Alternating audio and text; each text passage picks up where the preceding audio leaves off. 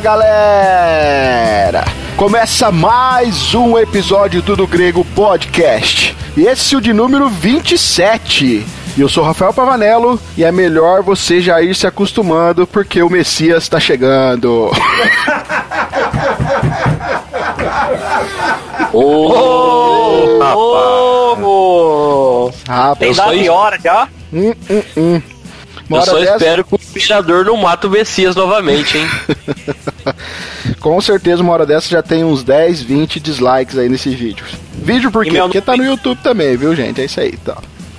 Meu nome é André Lourenço e ai que saudade do Dr. Enéas, viu? Meu nome é Enéas 56.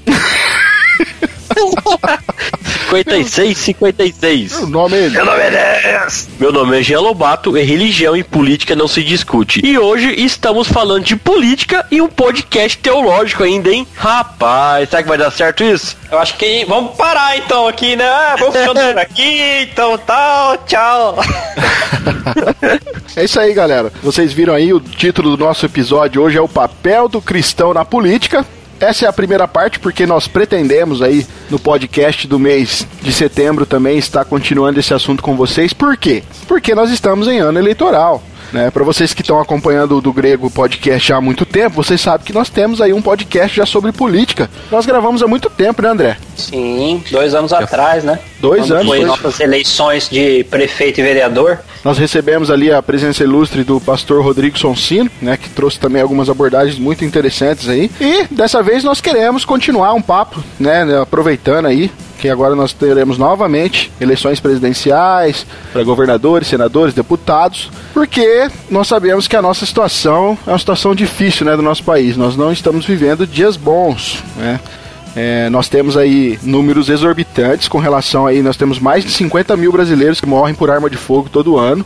Nós temos uma carga excessiva de impostos que a gente paga e que a gente não vê esse retorno de jeito nenhum, nem na educação, nem na segurança, nem na saúde, em lugar nenhum. É. Eu sei onde você vê. Aonde? No bolso de alguns. E assim, nós precisamos falar sobre política, porque é importante. Nós já falamos naquele podcast que a gente já gravou aqui, que já ac- acabamos de mencionar, que o cristão sim precisa se envolver com política, né? Existe sim um diálogo entre a religião e a política. Porém, nós como cristãos, nós precisamos ter posições políticas coerentes com os princípios e os valores cristãos. Que é onde nós às vezes erramos também, como cristãos, né? A gente quer se posicionar politicamente, mas a gente acaba deixando alguns princípios cristãos de lado. Então, essa é uma das situações complicadas também aí da- dessa relação entre cris- cristianismo e política. Na verdade, não só o cristão deve se envolver na política, né? O cidadão ele tem a obrigação de se envolver na política, Ah, uma vez que uma vez que no nosso país o voto é obrigatório, né? Uhum. A gente, na verdade, não deveria nem pensar na escolha de não votar, uma vez que a gente tem a obrigação de votar e quando a gente não vota, a gente no mínimo tem que pagar uma multa em relação a tiver, em relação a não ir fazer com a nossa obrigação e o nosso dever de votar. A gente às vezes pensa assim, ah, a situação tá tão ruim, tá tão complicada, não tem ninguém bom o suficiente em quem a gente precisa votar, então eu vou não votar. Só que a gente esquece que quando a gente não cumpre com o nosso papel, vão ter pessoas que às vezes que pensam muito pior do que a gente, que vai votar em qualquer um. Aí Exato. sim que a situação vai muito pior do que a gente imagina. Sim, correto, é isso mesmo. A minha questão aqui do cristão é porque a gente é um podcast teológico, né? Sim, Como a claro. gente fala para um público mais voltado aí da área teológica, que são a maioria são sim cristãos, então essa era a minha indagação. Mas corretíssimo, André. É um dever de todo cidadão. E nós estamos na situação que nós estamos porque talvez seja essa a questão. Muitos brasileiros não têm acesso à informação devida, talvez. Alguns têm e usam de má fé mesmo, mas outros não têm, né? Então, a nossa ideia aqui com o podcast, é claro que nós não somos especialistas em nada, né? Não somos aqui grandes Verdade. especialistas em política de forma alguma, longe disso Nem grandes e nem pequenos. nem pequenos. Mas qual que é a nossa ideia? é, só para nossos ouvintes aí pegarem o contexto, nós estamos lendo um livro que muitos devem conhecer, que é o livro do, do pastor Franklin Ferreira, que chama Contra a Idolatria do Estado, que é o papel do cristão na política. E lendo esse livro, nós, nós comentando e trocando ideias sobre o assunto, a gente decidiu que seria bacana a gente conversar um pouquinho a respeito sobre isso. E por que não é conversar a respeito do livro com vocês também? Então nós vamos dedicar é. esse podcast para trocar uma ideia sobre aquilo que a gente está lendo, sobre aquilo que a gente está aprendendo, sobre as nossas opiniões. E a gente quer, não só entre nós três, mas trazer você também para essa conversa, para que a gente juntos aí possa é, entender qual é o papel da, do cristão na política, como que nós devemos nos portar diante dessa situação, desse caos que o nosso país está. Estamos aí há dois meses de uma eleição. Você já sabe em quem você vai votar? E por que, que você vai votar em quem você vai votar? Será que o seu candidato ele vai tratar de pautas que são é, que, que batem com os nossos princípios, com os nossos valores cristãos. É tudo isso que a gente quer conversar aí nesse episódio e também no próximo, né? Que como já falei, a gente vai gravar esse episódio em duas partes. Hoje nós não vamos ter recados, né? Porque a gente não tem recados para dar. Sabe o que eu quero fazer uma hora? Uma hora eu quero ser igual o Ed, cara, lá do PADD. O Ed tem uma sessão onde ele pega e lê os comentários, né? E conversa a respeito dos comentários, né? Cria uma sessão assim, quase que dando resposta aos comentários, mas no próprio podcast eu acho legal. Mas a gente não tem, tem comentário. Final, né? Só tem que ser no final do episódio, igual ele faz. É, é porque aí ouve quem quiser. Ô Ed, você que tá, eu sei que você tá ouvindo, cara. Porque se tem alguém que ouve, nosso podcast todo mês é o Ed. Obrigado, Ed, pela sua audiência, pelos seus comentários aí que você sempre comenta. Mas você vai liberar pra gente essa sessãozinha sua uma hora? Só que assim, a gente precisava. chama ele pra gravar. Ai, cara, eu tô devendo pra ele. Nós estamos devendo pra ele, né? É nós precisamos se organizar melhor, porque nós precisamos chamar o Ed aí pra gravar com a gente. Mas nós precisamos ter a quantidade de comentário que o Ed tem, né? Quem sabe um dia a gente não chega lá. Porque o mal de é quem verdade. ouve podcast é não comentar podcast, né, senhor Jean? Isso é verdade. Somente que usa aplicativo, né? Tem preguiça de ir lá no site igual eu e não comentar, né? Então é um Ainda bem que eu não problema. ouço podcast. Imagina se eu ouvisse. Mas, cara, dá preguiça mesmo de comentar, porque muita gente ouve no celular, aí você tem que mas é isso aí. Você tá com a mão suja que tá fazendo alguma coisa e você esquece. Pois é. Bom, se não temos recados, então vamos lá direto pro nosso 27 episódio.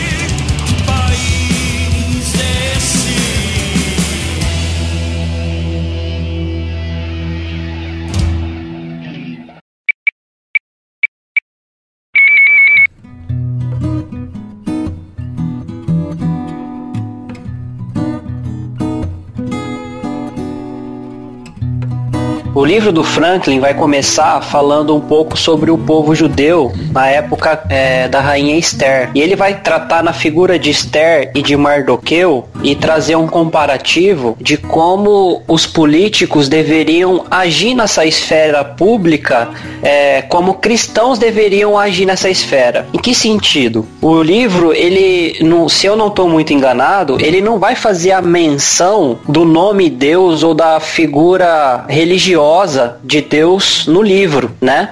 Ele não vai tratar que ou fazer uma defesa do nome de Deus do livro. Embora que a gente sabe que o livro vai mencionar sobre o povo judeu e que o povo judeu é o povo de Deus, ok? Ok. Certo? Estão vendo comigo.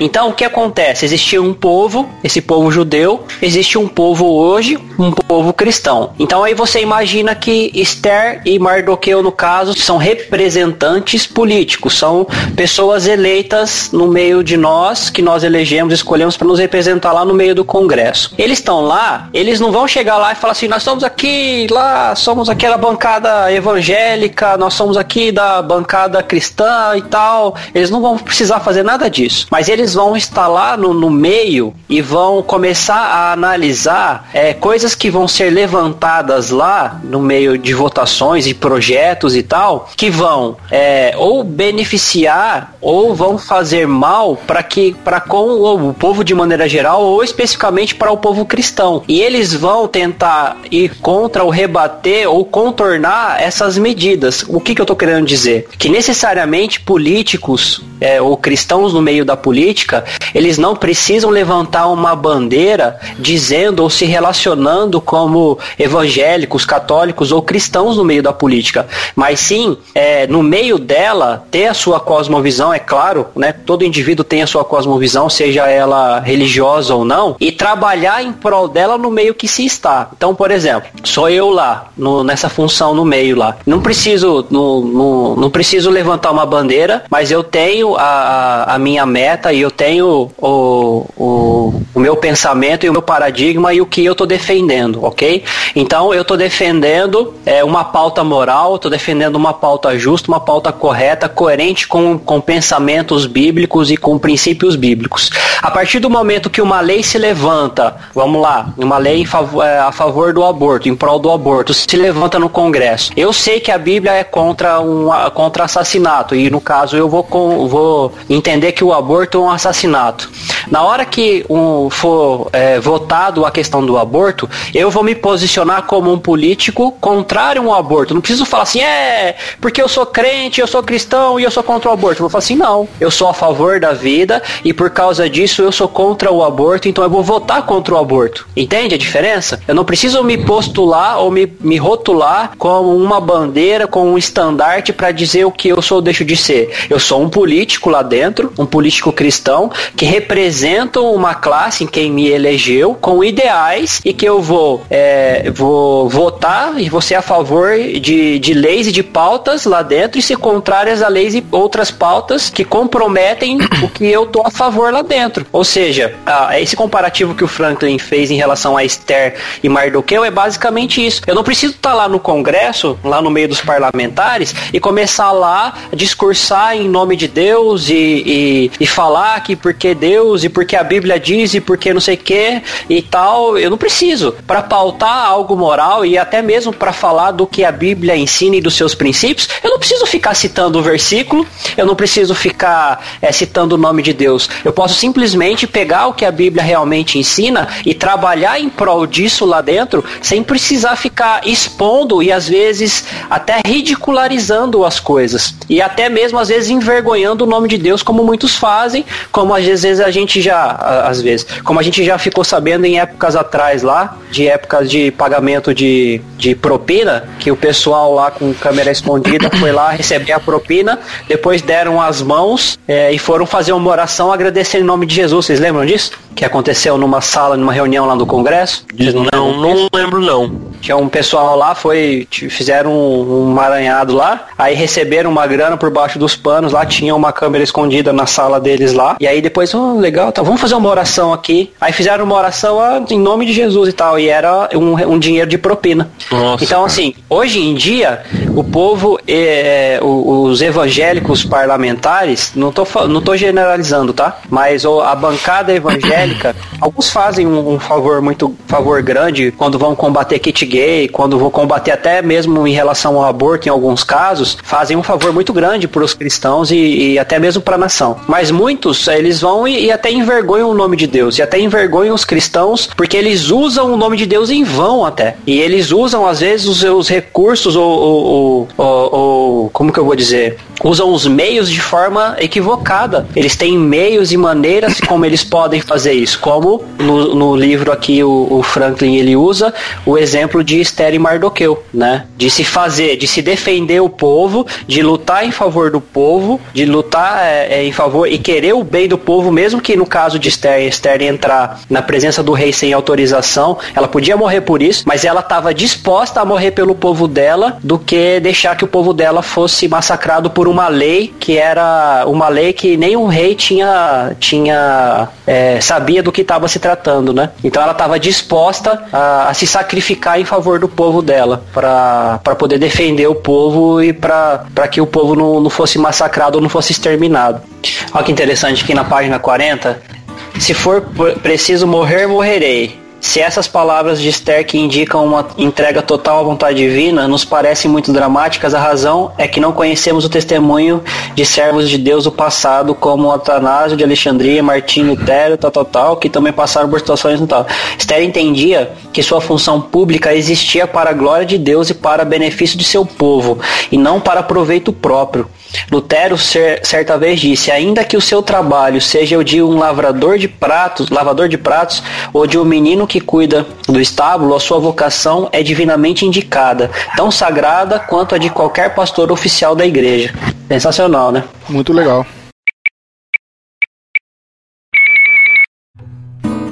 Esse silêncio, né, que é essa implicação do silêncio no nome de Deus, é, nos leva a entender justamente isso daí, que a linguagem né, do culto, né, a linguagem da fé, ela não precisa e ela nem deve ser usada na esfera política.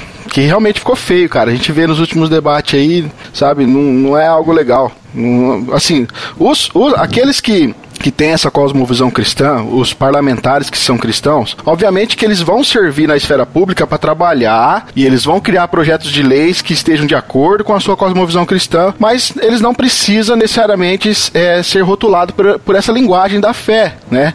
Porque a ideia é que eles se levantem sim, como você posicionou aí, contra as leis e situações que são contrárias à fé cristã, sem necessariamente fazer de uma sessão política um culto. Deixa eu só apontar uma coisa aqui, que eu acho que eu talvez eu tenha me equivocado ou ocultei. Não é que eles devem. É, eles não devem mencionar que eles são cristãos, ou eles devem ocultar que são cristãos. Não é nada disso. Mas que eles não devem usar do palanque como se fosse justamente esse termo que você usou. Como se fosse um púlpito, entende? Sim, exatamente isso. Você troca uma função que deveria ser é, da esfera política e você transforma aquilo basicamente num culto, onde você usa a linguagem da fé, que é totalmente desnecessária numa ocasião como essa, né? Agora, nós temos um outro ponto importante também no livro de. aqui no livro de Esther, que é um dos pontos também que o Franklin aborda no livro, que todos aqueles que. A gente vê, a gente vai ver, de acordo com a história, como ela vai se desenrolando no livro de Esther, a gente vai ver que Esther e Mardoqueu, eles não são pessoas despreparadas, né? Eles têm um preparo, eles têm um conhecimento e a, tudo isso faz com que eles tomem decisões importantes com relação ao, ao possível extermínio que, aí, que, que estava para acontecer ali no meio do povo judeu. E se a gente for trazer isso para nós hoje, a gente vai ver que uma, uma marca do, do sistema político brasileiro nosso é que qualquer pessoa ela pode se candidatar aos mais altos cargos políticos hoje, independente da formação acadêmica dela. E isso é muito perigoso, porque qualquer um sem instrução nenhuma, sem o mínimo de conhecimento de nada, ele simplesmente pode assumir um cargo hoje muito alto. Né? E essa é uma das críticas que, os, que o Franklin faz aqui no livro. Tá? Ele diz, inclusive, aqui que essa é uma opção não saudável. Por quê? Porque o conhecimento é importante. Então, é importante também que os políticos que atuam na área, é, que os políticos cristãos, né, que atuam nessa área política, eles têm que é, ter um mínimo de conhecimento de outras disciplinas acadêmicas, eles têm que saber pensar é, de forma muito clara a cosmovisão cristã de como Deus age em todas as esferas da sociedade, porque tudo isso vai trazer uma, uma base melhor para que ele sirva melhor, né, aí como um, como um cristão, mas que ele sirva através da sua função no Estado de uma forma melhor. Então a gente tem que saber dosar essa questão entre a vida pública e essa vida cristã. Isso eu falo com quem exerce cargos políticos, né? E você pode ver que no livro de Esther, né? Somente acho na parte mais importante, onde o, o rei acaba escrevendo um decreto para matar todos os judeus, né? E você vê que ele simplesmente procura Deus para tentar resolver, né? Não acaba brigando, não xinga, não xinga, né? O que eles vai fazer primeiro é orar e jejuar para tentar resolver esse problema, né? Então você pode ver que é muito interessante essa questão, tanto você que vai votar quanto você que, que vai ser um candidato, né? De levar essa questão devocional, essa questão de oração e pedir sempre ajuda para Deus, né? Tanto para você escolher o seu candidato, como também você pode ser para você colocar uma pauta, uma coisa em discussão se você for um candidato, né? Podemos, é, como eu acabei de falar, né, nessa questão que o Raman ele quis é, criar um decreto para eliminar todos os judeus, né? E você pode ver que, como ele era um ímpio, o seu desejo era simplesmente buscar os seus objetivos, não o objetivo de uma nação, né? Como você pode ver no livro de Esther, ele sendo um dos príncipes, né? Que debaixo do rei e ele mais alguns outros ajudavam o, o rei a governar. Ele, na verdade, ele estava querendo fazer algo só para o seu interesse e não para o interesse de uma nação.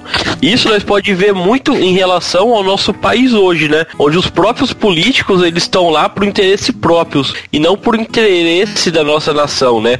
Por interesse de ajudar o povo a melhorar, a melhorar o país. Então você pode ver que tem muita relação com o nosso dia de hoje ainda, né? É muito, É, que legal, da. Muito diferente da atitude de Esther e Mardoqueu, né? Que como o André acabou de Sim. ler o trecho do livro aí, que ela estava disposta a morrer para- pela nação, né? Sim, Justamente. você pode ver, porque ela tava pensando na sua nação, não no seu no seu próprio umbigo, vamos falar assim, né? Aí olha que interessante, aí no meio lá, contextualizando pra hoje, aí, aí no meio lá do, do- da Câmara, ou sei lá onde que tá se votando alguma, discutindo algum projeto de lei, algo que vai trazer um malefício grande pra nação, levanta-se um camarada sem vergonha desse pra tentar fazer algo ruim. Pessoas cristãs né, com, com boa índole, com, com boa intenção, com princípios morais e com princípios bíblicos, se levanta, não para ficar pregando, achando que é um púlpito, mas para falar que aquilo lá é errado, que aquilo lá não vai trazer benefício para a população, que o serviço lá do- dos parlamentares não é para o seu próprio interesse, mas para o interesse do povo. Olha que diferença. Porque o que, que a gente faz? O serviço como um serviço divino, como a gente leu aqui no, no livro, o nosso serviço divino é em prol das pessoas, não é em prol para o nosso, pro nosso próprio deleite ou para o nosso próprio interesse. A gente tá para servir. Ou Se, se a gente, como, como eleitor, entendesse que a gente não serve os políticos, mas que os políticos nos servem, que esse é o papel dele. O- os políticos não são soberanos, nem o STF é soberano, ninguém é soberano ali. Eles servem a nação. E o que, que é a nação? A nação não é a terra do Brasil. A nação é o povo brasileiro. Assim como a igreja não é a congregação de tijolo, a igreja são as pessoas que compõem a igreja, a nação é o povo que compõe o, o Brasil. Então os políticos, os, os três poderes, eles servem para prezar e para cuidar da nação. Se o povo entendesse o que é isso, entendesse o, o, o, o, o quão sério isso é, deveria entender melhor o que é política e buscar votar melhor na hora da, da, no, do período das eleições. E cobrar, e aliás, não só votar, né? Cobrar depois em quem votou e até mesmo daqueles que não votou, porque eu não devo cobrar só em quem eu votei. Eu devo cobrar naqueles que foram eleitos, porque aqueles que foram eleitos também estão trabalhando pra gente. Sim. E eles falaram que ia fazer algo, né? Justamente. Então você tem que cobrar por o que eles falaram o que eles prometeram, né?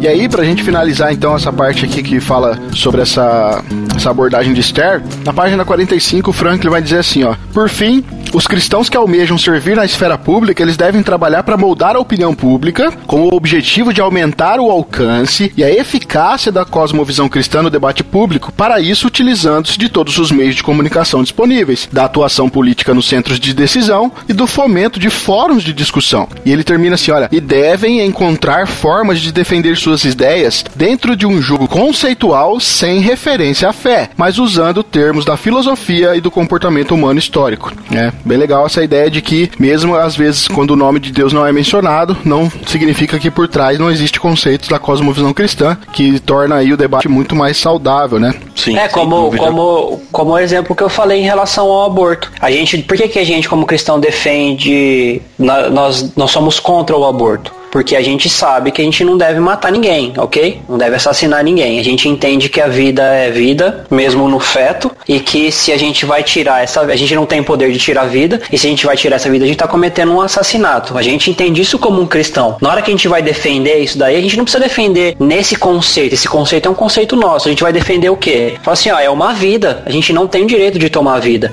Você sabe quando que se inicia a vida? Enquanto a gente não tem a constatação científica de quando se inicia a vida, se permanece a dúvida, é vida. Então vamos de- debater filosoficamente de quando se inicia a vida. Enquanto a gente não consegue chegar num consenso de quando se inicia a vida, é vida. Per- permanece a dúvida. Permanecendo a dúvida, se, com, se, é, se confirma que há vida, ok? Então somos contra a, a retirada da vida. A possibilidade de que há vida. Calma. Teve- Calma que a gente ainda vai gravar um episódio sobre só aborto. aborto. é, é mas é um conceito e é um debate de política hoje, né? claro, claro, claro. Mas olha, não só o livro de Esther, mas o Franklin também vai abordar o livro de Romanos para nos trazer aí uma, um funda mais uma fundamentação bíblica, né? Ele vai usar também aqui a carta de Romanos para nos ensinar sobre o ensino de Paulo né? E qual que é a relação do cristão com as autoridades agora do governo, né? Por quê? Porque o cristão ele tem sim uma submissão que é precisa ser é, observada com relação às autoridades, mas é importante também que nós falarmos que as autoridades também existe uma, uma limitação com relação ao poder que a autoridade tem sobre o indivíduo, certo? Pessoal, vamos ler então Romanos 13, versículo 1 ao 7, para nós dar entrada nessa questão de entender a questão do cristão com o governo, né? Eu vou ler aqui na versão NVT. Todos devem sujeitar-se às autoridades, pois toda autoridade vem de Deus, e aqueles que ocupam cargos de autoridade foram ali colocados por ele. Portanto, quem se rebela contra a autoridade se rebela contra Deus, que a instituiu e será punido. Pois as autoridades não causam temor naqueles que fazem o que é certo, mas sim no que fazem o que é errado. Você deseja viver livre do medo das autoridades? Faça o que é certo e elas o honrarão as autoridades são servos de Deus para seu bem, mas se você estiver fazendo algo errado, é evidente que deve temer, pois elas têm o poder de puni-lo, pois estão a serviço de Deus para castigar os que praticam o mal. Portanto, sujeitam-se a elas, não apenas para evitar a punição, mas também para manter a consciência limpa. É por esse motivo também que vocês pagam imposto, pois as autoridades estão a serviço de Deus no trabalho que realizam. Dê a cada um o que é devido, pague os impostos e tributos àqueles o que recolhe e honre a respeitem as autoridades. Veja que a gente tem dois papéis aí, né? Um é o papel Sim. do cidadão e o outro é o papel do Estado, certo? É isso aí.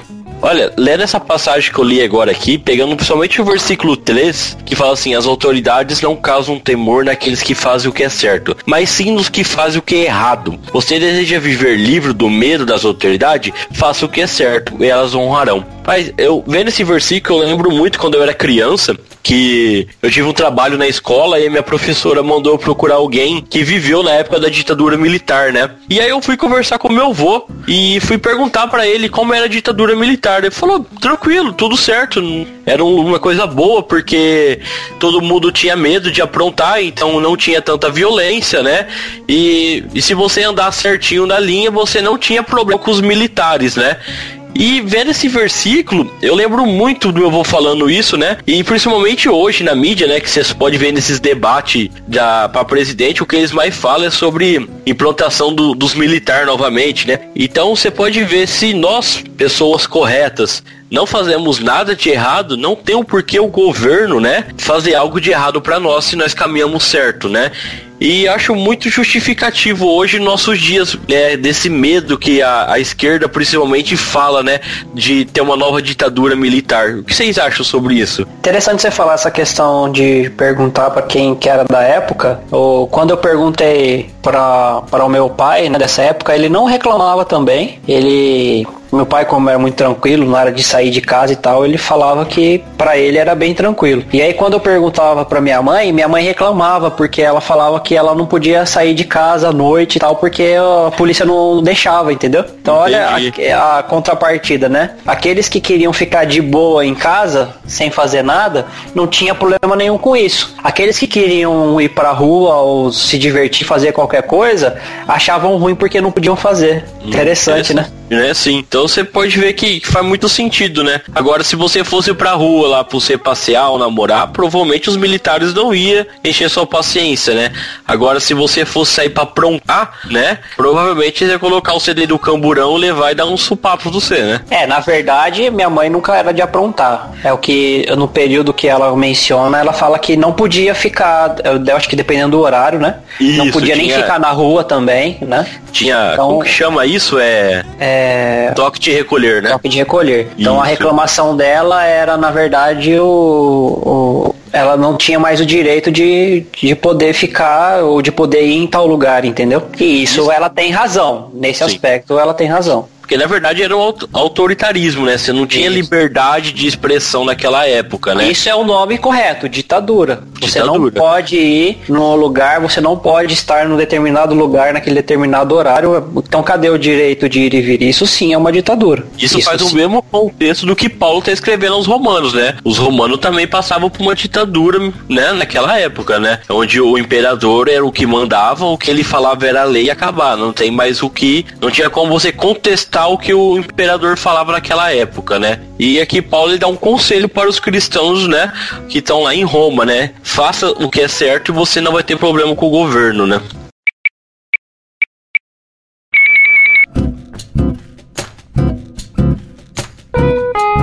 E é interessante você falar isso, porque o que, que o versículo 1 diz? Todos devem sujeitar-se às autoridades. Então ele está falando todos. Todos. Ele não está falando só os romanos, ou só os judeus, ou só os cristãos, está falando todos. Pois toda autoridade vem de Deus. Então, novamente, ele está falando, toda autoridade vem de Deus. Ele não está falando só autoridade cristã ou só autoridade não cristã. Toda autoridade vem de Deus. E aqueles que ocupam cargos de autoridade foram ali colocados por ele. Mais uma vez, ele está falando que qualquer autoridade, ou qualquer que ocupa cargo de autoridade foi colocada por quem ali? Por Deus. Portanto, quem se rebela contra a autoridade se rebela contra o próprio Deus que instituiu e será punido. Claro que o próprio contexto aqui, ele vai dizer o que, que a autoridade faz, o que, que a autoridade não faz e quem que ela pune quem que ela não vai punir.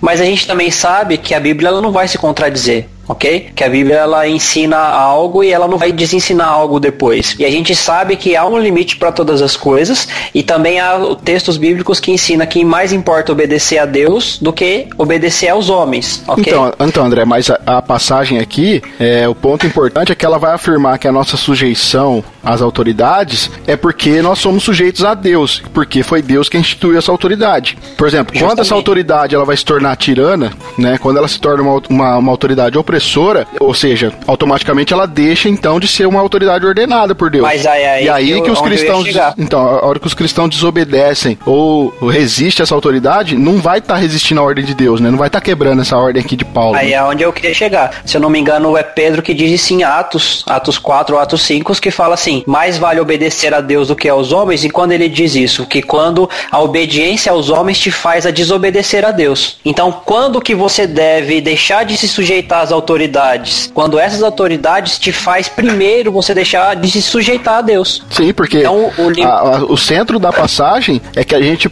a gente, é, a gente deve o, a, a, submissão absoluta não às autoridades em si, mas sim ao Deus que, que estabeleceu Justamente, essas autoridades. Ou seja, é uma hierarquia. É. Então, primeiro vem a Deus, uhum. depois a tudo que Deus sujeitou. Ou seja, vem a Deus, vem a autoridade, e nós estamos abaixo dessas duas coisas. Isso é legal. Quando essa autoridade autoridade, quando essa autoridade quer fazer com que ela se coloque acima de Deus e quer colocar Deus abaixo dessa essa própria autoridade, isso já não ela não se torna mais uma autoridade sujeita a Deus. Isso é então automaticamente a gente não tem mais a obrigação de se sujeitar a ela. E veja que é interessante porque nesse caso, como o Estado ele tem uma autoridade que foi constituída, a autoridade dele ela não é absoluta, ou seja, ela é derivada. Existe um poder maior, uma fonte máxima de autoridade na qual o Estado precisa estar sujeito. Por isso que um dos erros de muitos cristãos é justamente, igual o título do livro aqui, é idolatrar o Estado como se fosse um Deus, como se o Estado fosse é, é uma ordem absoluta, quando na verdade ela tem uma autoridade, mas essa autoridade é derivada. De... Na verdade, Deus, ele não, ele, é, Deus, ele, como que é? Deus não, é, não suporta, né? Mas Deus, ele não, oh meu Deus. Deus ele não aceita nenhuma idolatria, seja de Estado ou seja qualquer o que ela seja. Sim, e na verdade, que for. É, é, o que eu quis dizer foi que nós às vezes tendemos, de forma errada, de forma equivocada, a colocar qualquer. É, a idolatria é isso, é você colocar qualquer coisa qualquer no lugar coisa de Deus. No de Deus. Entendeu? E às vezes a gente seja coloca o, o, Estado. Seja o Estado, seja o partido, Exatamente, seja, seja o candidato. A, o candidato, seja qualquer um que for, seja o nosso líder religioso, seja qualquer um. A idolatria não está num pedaço de madeira que a gente faz uma oração, uma reza por ele. A idolatria tá em qualquer pessoa, indivíduo, objeto que a gente coloca acima de Deus. E é um e onde a gente pontos... foca o nosso desejo, o nosso objetivo a ele. É, um ou a pontos... ou aquilo. um dos pontos fortes aqui que, que é abordado nos primeiros capítulos da, da carta de Romanos aqui é justamente essa idolatria que havia com o imperador da época, né? E, e podemos ver hoje isso nos nossos dias, né? Onde muitas vezes as pessoas idolatram um partido, um candidato, né? Que o, o, o candidato ele é tudo para aquela pessoa.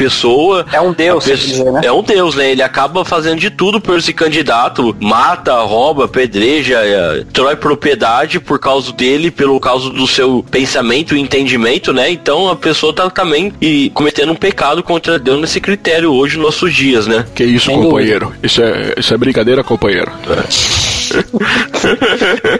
Rafael.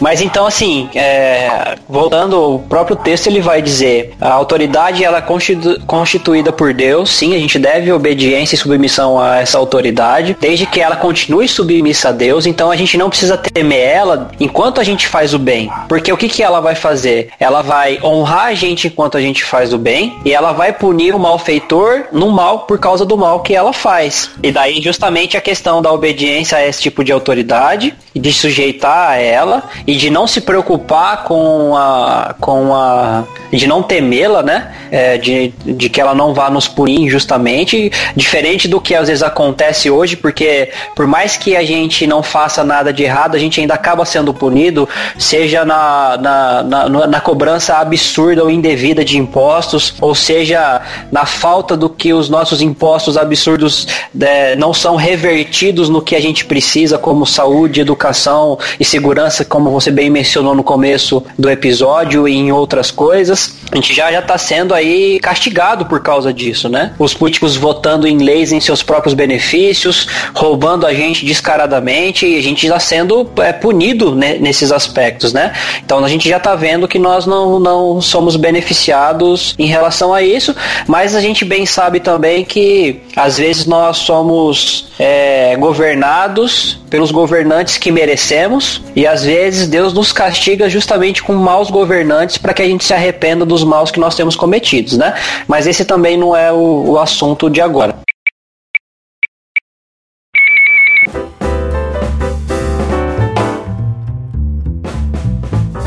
Mas voltando aqui ao texto de Romanos 13, lá no versículo 6, eles também diz assim, ó: "É por esse motivo que vocês pagam impostos, pois as autoridades estão a serviço de Deus no trabalho que realizam." É, a gente estava discutindo em off que posso falar, né? Pode, ué. O candidato Sim. que vocês vão votar e tal. Não, brincadeira. A gente tava discutindo em off que às vezes a gente tá. Primeiro que a gente já vai deixar claro aqui que a, eh, a gente é totalmente contrário a qualquer extremo. É bem óbvio isso. Qualquer extremo extremo não é correto. Qualquer extremo vai, vai ser um abuso e vai perverter o que é realmente verdadeiro, né? Mas nós não achamos que todo governo é ruim, todo governo é corrupto e não achamos que a ausência de qualquer governo que vai trazer a solução para a gente, né? E se a gente acredita que é, que assim como dentro das nossas instituições religiosas ou instituições eclesiásticas é necessário que pessoas como os nossos pastores, os nossos guias espirituais,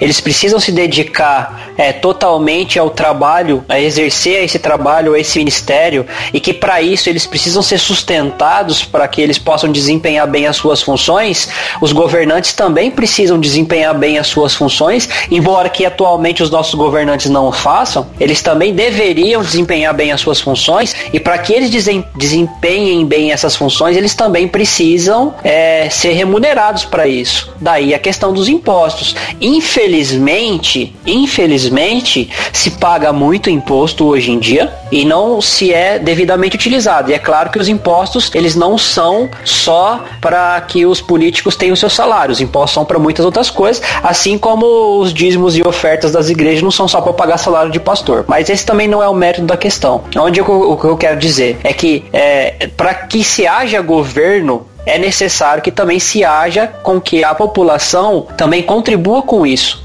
Né? Não vai também, é, vai ter uma categoria, uma classe de políticos lá, um, uma classe de governantes que vai dirigir um país, que vai governar um país em prol da população da melhor maneira possível, sem ter nem de onde tirar nenhum dinheiro. Isso é impossível. Não, e outra, né? aqui a questão quando o Paulo toca na questão dos impostos aí no texto, é, não, não é em forma de imposição de uma coisa que. A ideia é a seguinte: se a gente reconhece que essa autoridade, que ela foi, que essa autoridade constituída, se ela é realmente legítima, e ela é legítima quando ela recompensa os atos bons e quando ela tem uma postura e ela pune a maldade, a gente paga os impostos e a gente honra essa autoridade justamente porque ela está fazendo o papel dela. E o nosso papel, e como, como essa relação de Estado e civil, é contribuir, né? Imagina os gastos que se tem para que, seja lá qual for o termo de punição, seja matar ou seja prender. Imagina se o, o, o gasto que se tem para que, no caso, os exércitos romanos, para se manter um exército romano. No período de guerra, para se manter exércitos no, no período de batalha. Tem dinheiro, tirar dinheiro de onde? Mas só para a gente talvez concluir ou dar prosseguimento ao texto, eu queria ler aqui do livro do Franklin também sobre esse texto, dois parágrafos rapidinho, assim, que a gente vai encontrar na página 78 do livro, ó rapidinho aqui que eu achei bem interessante. Na página 78 diz o seguinte: Como saber então se uma autoridade é legítima à luz de Romanos 13? Nessa passagem, Paulo estabelece e define a autoridade legítima ideal. Ela é serva de Deus para o bem dos súditos, recompensa o bem que é feito pelos súditos, é agente de punição contra o mal e por cumprir tais prerrogativas, os súditos cristãos se sujeitam à autoridade e pagam tributos e impostos. Essa autoridade é legítima, então, quando afirma e recompensa aqueles que fazem o bem, servindo-os e protegendo-os contra os maus. Portanto, como sabemos se um governo ou uma autoridade é legítima? Será legítima se premia aquele que faz o bem e, em contrapartida, pune os fascínoras e criminosos. Em resumo, nós estamos ferrados. ai, ai, tamo Porque nós não estamos sendo protegidos hoje, tirando a piadinha. Nós não, com base nesse texto aqui que a gente leu do livro, com base no entendimento que a gente teve sobre o, o texto, a gente é, não estamos sendo protegidos, tá? Não estamos sendo os, o, o quem está nos fazendo mal que até as nossas autoridades estão nos fazendo os maus, os bandidos que nos cercam e às vezes nos roubam, nos matam e fazem mal pra gente, não estão sendo punidos. Aqueles que deveriam nos proteger não estão é, tão, tão nos fazendo mal, estão nos roubando também, também deveriam ser punidos. Nós estamos cercados de pessoas que estão fazendo mal pra gente. Tá bem difícil, né? Sim, a situação não é fácil, cara. Agora, acho que pra gente finalizar essa questão da fundamentação bíblica aqui, então, a gente já falou de Esther, falando de Romanos, é, o André já leu um trechinho do livro, eu quero ler mais um só, a gente finaliza então e a gente entra aqui no próximo ponto da nossa pauta. Na página 82, o Franklin aqui no, no primeiro parágrafo, ele vai dizer o seguinte, ó. O Evangelho ensina que igreja e Estado são esferas distintas, igualmente estabelecidas por Deus, mas com tarefas diferenciadas na criação. Como já vimos, o Estado recompensa e pune. A igreja ela anuncia a redenção. Contudo, o Estado tem assumido o papel redentor e a mistura dessas funções vem causando sérios problemas em ambas as esferas. Portanto, devemos desconfiar do uso de linguagem religiosa misturada às bandeiras políticas, partidárias ou ideológicas, pois a linguagem das duas esferas não pode se confundir. Isso aqui é importante. Porque muitas vezes a, a, política, ela tem, em alguns casos, a política tem substituído a religião como meio de salvação. E sim, isso se sim. torna um perigo. O Estado vira o Estado redentor. O Senhor, ele vira aquele Deus, na qual é o Estado que vai trazer a nossa redenção e a gente precisa, como cristão, saber separar as duas esferas, tá? Isso é idolatria, né? Sim. a gente já Nós falou. podemos ver também, para complementar o que você fala, lá na página 84, ele fala assim, ó, as luzes das escrituras, porém a esfera da autoridade do Estado é limitada. Ela não pode tudo e seus limites são a igreja,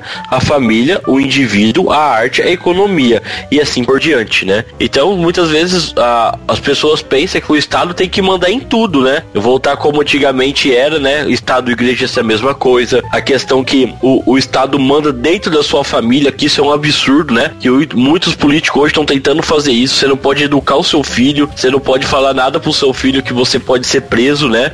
Então tem muitas coisas que o Estado ele tá começando a impedir você de fazer o que você tem que fazer.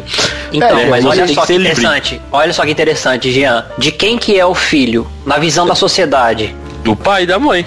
Justo. De quem que é o filho na visão bíblica? De Deus, é herança do Senhor. No comunismo, e é o que estão tentando implementar no Brasil hoje, o filho é do Estado, cara.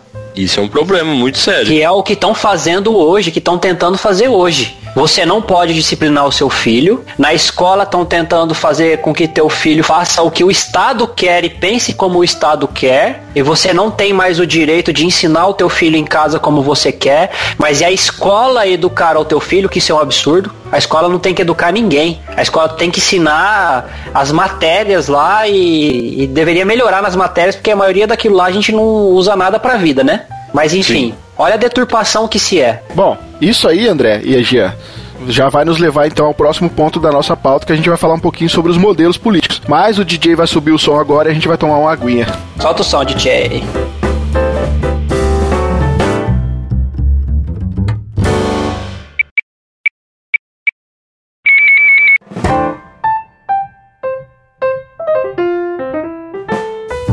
Bom, pessoal, falando um pouquinho agora aqui de, de, questões um pouco mais conceituais, que também faz parte aqui, né, do conteúdo do livro do nosso querido Franklin, nós temos pelo menos dois modelos políticos aqui. Né? Um é o modelo estatismo e o outro é o modelo com relação às liberdades individuais. Seria então o estatismo. Nesse modelo aqui, a ideia é que assim não existe muito pouca ou existe quase nenhuma liberdade individual e econômica.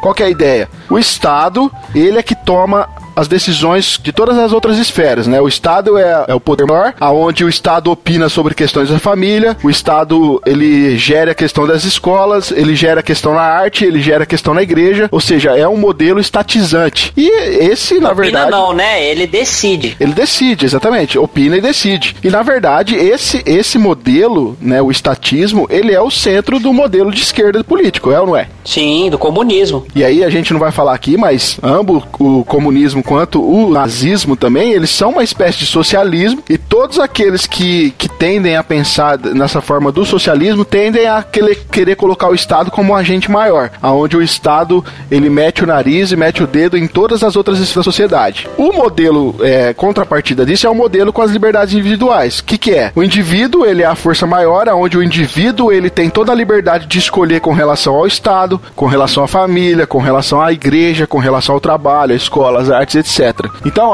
um puxa mais para a ideia de o Estado que toma todas as decisões, né? A maioria, pelo menos, nas outras esferas da sociedade, e o outro modelo vai trazer aqui essa, esse poder de decisão para o indivíduo. E outra, basicamente isso é um resumo de esquerda e direita. Exatamente, é o que nós conhecemos. Aí é óbvio que o espectro político ele é muito grande, né? Nós temos várias possíveis posições dentro de um grande espectro, mas falando aí de forma mais é, como que eu mais posso... grosseira, mais grosseira, né? Uma forma mais rasa, assim, nós podemos dividir entre esquerda e direita. Nós conhecemos aí a, a questão da, da direita que prega uma liberdade econômica, uma liberdade do indivíduo, como vocês já estavam pontuando no bloco passado aqui, aonde eu decido aquilo que é melhor para o meu filho. Eu decido aquilo que meu filho deve aprender ou não. Sou eu quem decido as questões com relação, por exemplo, se eu sou um empresário, eu teria que ter as maiores decisões sobre a minha empresa. E hoje, na verdade, não é isso que acontece. O Estado, na verdade, tem o maior poder do que eu, eu como indivíduo, nas questões que não, não deveriam ser relacionadas com o Estado da forma que é, né? O Estado, ele não deve, é, ele não deveria ter o poder de, é, de concentrar tudo em si mas em muitas coisas talvez moderar, né, para também ficar tudo livre, leve e solto, né? Sim. Ou aí... ficar algo abusivo também. Uhum. Mas não como é hoje e concentrar e limitar tudo, porque Sim. hoje talvez ele não é autoritativo, é, ou, né, e não é totalitário, mas talvez ele não é autoritativo, mas ele limita tudo, né? Ele tudo bem, ele limita tudo. Talvez ele não deveria limitar como limita, mas ele talvez ele deveria é, delimitar. Ó, você pode só até aqui, entendeu? Uhum. Até a partir daqui não. Mas ele está limitando, ele que, que traça os pontos e as métricas de tudo. Ó, esse aqui é o material que se vai estudar, a escola é assim, é, o negócio é assim, ó, você dentro da sua casa vai fazer assim, ó, isso aqui não pode, a questão econômica é assim, pode empresa tal, aqui o combustível é aquele, aqui que. Não, ué, Só falta daqui a pouco falar que nós temos que cortar o cabelo tudo igual, usar a mesma roupa, comer a mesma coisa, Olha, ter a mesma assim- altura. E continuar assim Né? já já vai. Então, falta poucos. E você pode ver que o todo governo que começa a colocar essa, prá- é, essa ação em prática, ela na verdade ela não está ajudando a população. Ela está prejudicando a população. Porque a população ela acaba sendo obrigada a fazer o que o governo quer, ela não consegue caminhar por conta própria e ela vai começar a depender 100% do governo. E se você dependendo 100% do governo, você não tem crescimento próprio, porque as pessoas estão pensando por você. Isso é um erro, você nunca pode deixar alguém pensar por você, né? Você tem essa opção de pensamento, essa opção de almejar alguma coisa melhor para sua vida e não depender do Estado para você conseguir até o prato de comida, né? Vamos colocar assim. É, aquela velha frase lá, você não tem que dar o peixe pra pessoa, você tem que dar a, a, o, tipo, a varinha pra pescar, né? Tipo, Sim. o jeito dela pescar, não o peixe. Porque o peixe, ela vai comer o peixe, ela vai precisar de outro peixe amanhã. Então ela vai ficar dependendo do Estado pra comer? Não, ela precisa só ter a, ferramenta pra que ela possa pegar a comida dela pra ela comer e pra ela procurar comida todo dia. E esse governo, né, de extrema esquerda e esquerda, né, eles querem fazer isso com você, né? Querem fazer você não pensar, porque você não pensando, não tem como você ser contrário a ele. Então não tem como você questionar ele, porque você não sabe mais pensar, você não sabe mais agir, né? Na verdade, é aquilo que nós estávamos conversando dessa, desse estado extremamente inchado, sabe? Muitas coisas que hoje o estado toma decisões que não era necessário, né? Hoje nós estamos vivendo uma, uma situação difícil aí com relação às escolas. O estado quer impor, sabe? De forma é, realmente autoritária. Tamo, é uma espécie de totalitarismo, cara. O estado Tá quer quase. impor, o estado quer Tá impor quase. aquilo que as nossas crianças têm que aprender, sabe? O estado quer enfiar a goela abaixo uma- um, um conceito de arte totalmente deturpado. Sabe, quem acompanhou a, a reportagem com relação a essa questão do queer, museu aí, sabe do que eu tô falando. Sabe? São situações que, que o Estado não deveria impor sobre as pessoas. As pessoas têm que ter o direito e a liberdade individual de escolher aquilo que elas querem. Agora, o Estado quer colocar a goela abaixo coisas que às vezes vão contra. E falando aqui, nós somos um podcast cristão, muitas coisas vão até contra aí a nossa cosmovisão cristã, as nossas, as nossas, nossos princípios cristãos. A gente viu recentemente o próprio aí o Tribunal Federal, o próprio STF querendo agir, tomar é, partido, tomar decisões, agir numa esfera que não é a dele, entendeu? São coisas que estão muito bagunçadas no nosso país, que a- o fato da gente às vezes desconhecer essas coisas ou da gente deixar isso pra lá, vai fazer com que o nosso voto seja um voto ruim e vai nos levar a eleger candidatos que só vão prolongar esse processo de ditadura e autoritarismo e totalitarismo que já estamos vivendo. Por isso que é importante nós temos pensarmos com calma, analisarmos em quem a gente vai dar nosso voto de confiança. Por quê? Porque nós precisamos saber que o país já está numa situação difícil, já caminha para uma situação pior. E se a gente não fizer nada, se a gente pelo menos não votar direito, o que, que vai ser então dos nossos filhos, nossos netos amanhã, né? Ô Rafa, Nem tão pra pouco, ju- que vai ser da gente, né? Eu, eu sei Tá não, colo- cara, mas a gente não aguenta mais um governo desse por mais quatro anos, não.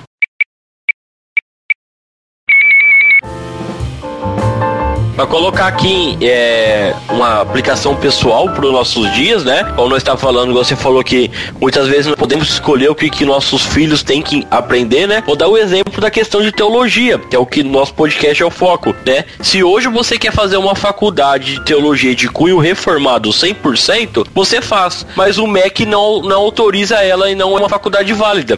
Claro É, que vou não dar um é, né? exemplo, Não vou dar um vai- exemplo lá da você vai-. Aham. A Fit Rev é uma faculdade independente, né? Você vai fazer os, os cursos. É, para algumas instituições ela, ela é reconhecida, principalmente dentro do- das igrejas, mas para o governo não é uma faculdade. Então, se você faz essa faculdade sem o ter o conselho do MEC, ela não serve para nada. Você não consegue depois fazer uma graduação, um, uma pós, não consegue fazer um mestrado, um doutorado. Então, tipo assim, o governo ele quer estabelecer o que você tem que aprender. Vou dar um exemplo meu e do Rafa. Nós estamos fazendo a faculdade, né, de teologia, e dentro da faculdade tem matérias que não tem nada a ver com a nossa área, porque o MEC obrigou a faculdade a colocar. Um exemplo dessa daí é sobre meio ambiente. O que, que tem a ver com teologia? Nada. Mas é obrigação do MEC ele colocar isso para você aprender e ele começa a, a monopolizar o que todo mundo tem que aprender dentro das das escolas, dentro das faculdades, né? Isso é um erro, não pode acontecer isso, né? É, o que, que vocês vão usar isso aí pra quando vocês forem ensinar dentro da igreja, né? Não sei. Não, isso, aí, que... isso aí ainda é fichinha perto das, das questões extracurriculares obrigatórias que a gente tem que fazer. Coisas isso. realmente relacionadas com ideologia de gênero, com a questão de marxismo, feminismo e todos os ismos e baixismo e não sei o que, sei que lá. São coisas que são obrigatórias, a gente precisa estar tá fazendo provas com relação a isso, né? Somos avaliados com relação a coisas que vão totalmente, sabe, você é obrigado, você é obrigado a fazer aquilo porque simplesmente o sistema quer. De certa forma, acredito eu, que para vocês em relação a feminismo, marxismo, essas coisas, até vão ajudar vocês para casos futuros em relação a discussões e coisas do tipo, né? Sem dúvida. Agregamento de valor, de conhecimento, entende? Para debate, para ter ideia do que realmente é, porque a gente tem muita especulação sobre o assunto. Angaria conhecimento para vocês, né? Acredito eu. Uhum, uhum. No certo. mínimo, né? Sim. Agora esse outro aí que o, Gil, que o Jean falou, você tem ideia, pessoal, vocês estão escutando, né? É, o governo esse ano em, em obrigou as faculdades a ter umas aulas extracurricular, né? Ser obrigado a ter uma carga horária, né? Uma das matérias que nós teve era a questão de legalização da maconha, que defendendo porque tem que legalizar a maconha, né? Daqui a pouco nós vai ter uma matéria que vai falar da questão do aborto. Deve certeza que logo logo deve aparecer. Isso é uma obrigação que o MEC colocou dentro da instituição, né? Você vê como as coisas estão sérias dentro do ensino, né? Na verdade, a gente sofre um problema muito grande na área educacional, né? A nossa, as nossas instituições de ensino, elas são, elas têm cunho, todas elas têm cunhos ideológicos. Ela tem não só a função de proporcionar o ensino, mas eles querem educarem os nossos filhos com toda essa ideologia que vem sendo formada aí desde de muito tempo atrás, né? Isso começa, isso começa lá atrás, isso começa longe, com todas essas questões aí de Paulo Freire e essas coiseiras mais que a gente já conhece aí do ensino brasileiro. Por isso que somos a favor da escola sem partido. Pois é. Que é. talvez não ajude muito a, a, curto prazo, né? Mas já é alguma coisa. Não, sim. sim, mas só o fato de não, não ter militância política dentro da escola já é alguma coisa, né, cara? É, na verdade, não. Bom, enfim, deixa eu falar que não é o. Não vai. Enfim.